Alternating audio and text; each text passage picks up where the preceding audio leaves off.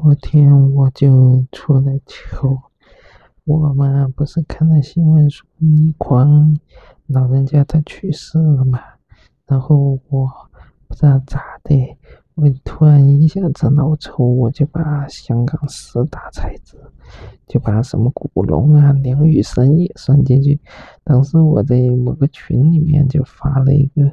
说他们四四大才子在另外一个世界相聚的。然 后发过去，我我当时我没有意识到这个问题，直到后面有个群友说蔡澜不是还活着吗？我去，我一看我晕，我晕的，当时恨不得找个想找个地方钻进去，真的真的太出糗了。